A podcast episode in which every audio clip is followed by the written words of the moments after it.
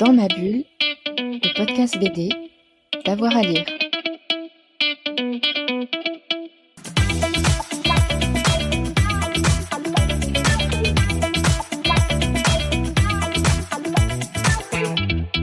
Alors c'est parti. Euh, alors ma bibliothèque, euh, je vous conseille en BD, on va faire dans du BD. hein.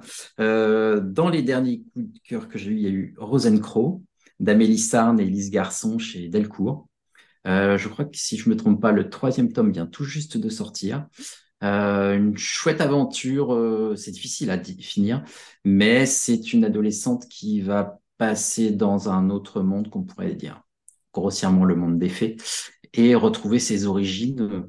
Et euh, voilà, alors c'est c'est assez moderne, euh, c'est c'est assez fort, c'est assez fun. Moi, j'ai beaucoup aimé.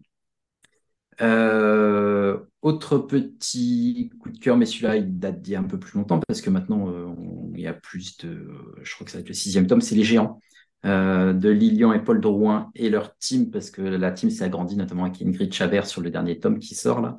Donc Les Géants chez Glénat. Euh, là, c'est génial, c'est en jeunesse aussi. Des, gamins qui se retrouvent liés à des géants qui ont des origines différentes et qui vont défendre le monde, tout simplement.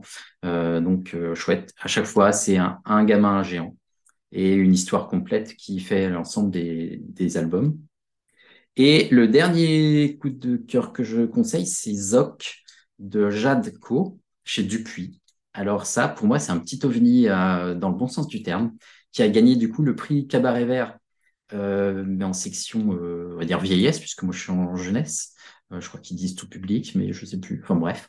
Et là, c'est c'est un, une jeune fille, jeune femme, euh, qui part dans un espèce de road trip écologique. Alors, c'est très difficile. Euh, Il y a un côté euh, fantastique, contemporain, et en même temps, il y a un pas de côté un peu étrange, comme pourraient faire des, des Japonais dans, dans leur côté ouais, fantastique.